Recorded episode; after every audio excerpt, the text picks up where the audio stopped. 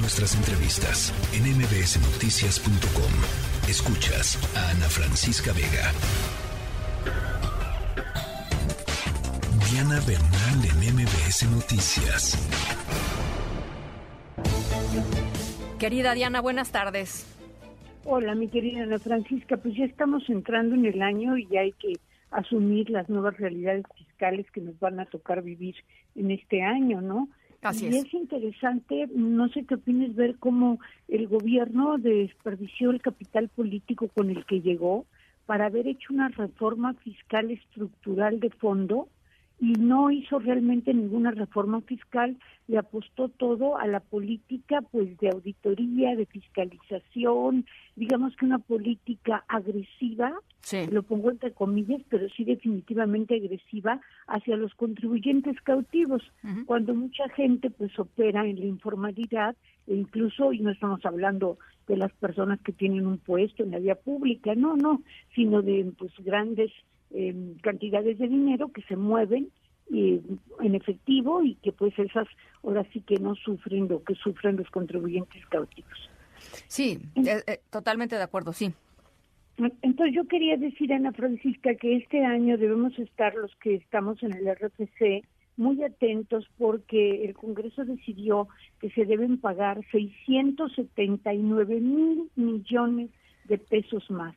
El año pasado fueron 3 billones 944 mil millones, o sea, casi 4 billones de pesos, Qué lo bueno. que se señaló para recaudar.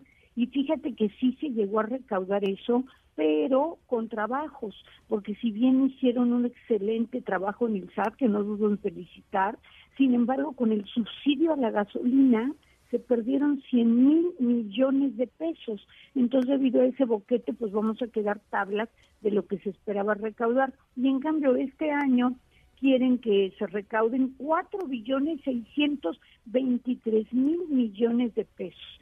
Y por eso pues va a seguir todo lo que es la presencia en tiempo real del SAT a través de la facturación electrónica, a través de las entrevistas donde llaman a los contribuyentes para hacerles entrevistas de vigilancia profunda, de ver cómo están pagando sus impuestos y también muy importante pues a los grandes contribuyentes les van a seguir eh, poniendo estas auditorías de las que luego derivan contingencias millonarias. Y no estoy hablando de que no se pague, claro que se debe pagar. El tema es que el SAT, pues con todo respeto, no es infalible. Si ya hemos visto que, bueno, lo digo también con todo respeto, ni el Papa es infalible, como se creía hace, qué sé yo, un siglo, dos siglos, pues ¿quién es infalible? Por eso existen tribunales y por eso existe la justicia fiscal. Y quería yo decir brevemente, Ana Francisca, que hay una noticia buena y una mala. La noticia mala, que ya todos sabemos, es que sube el impuesto especial a las gasolinas Sí. y sube la gasolina magna casi 45 centavos y la gasolina premium sube 36 centavos aproximadamente, esto porque se actualizó el impuesto.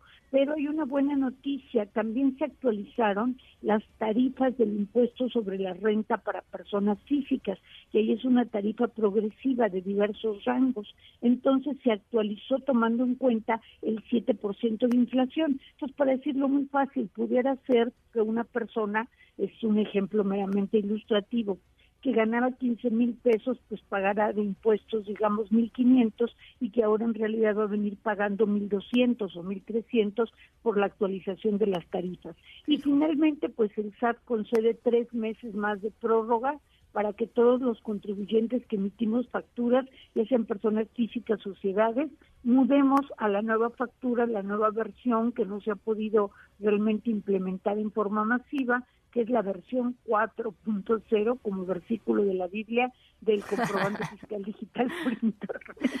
Pero ahora sí ya no hay salida, ¿no? Ya, ya no, ya no hay para dónde hacerse. Exactamente, ya no Ya. hay, pero ya no había desde el año pasado. Pues sí, pero- Esta factura iba a ser obligatoria desde el año pasado, pero el SAT mismo se ha dado cuenta, este tema que hemos platicado de la constancia de situación fiscal, ahora cuando cualquiera de nosotros pidamos una factura en un comercio a un proveedor o a quien sea, vamos a tener que dar nuestro código postal. Eso no se le ve mayor problema, pero el problema es ver si ese código es el que realmente tenemos registrado ante el SAT. Entonces yo creo que eso en parte ha retrasado esta factura 4.0 y por lo pronto se dan tres meses más de gracia. Bueno, pues ahí estamos en el país de las reglas que se pueden posponer, ¿no? Este, mi querida Diana, la verdad es una cosa, este, pasa muy muy seguido, este, todo es negociable. Ya merito, ya merito. Todo es negociable. Este, bueno, en fin, ya ya lo estaremos conversando. Te mando un abrazo, Diana. Un abrazo, feliz tarde. Igualmente. Bueno, buena tarde. La tercera de MBS Noticias.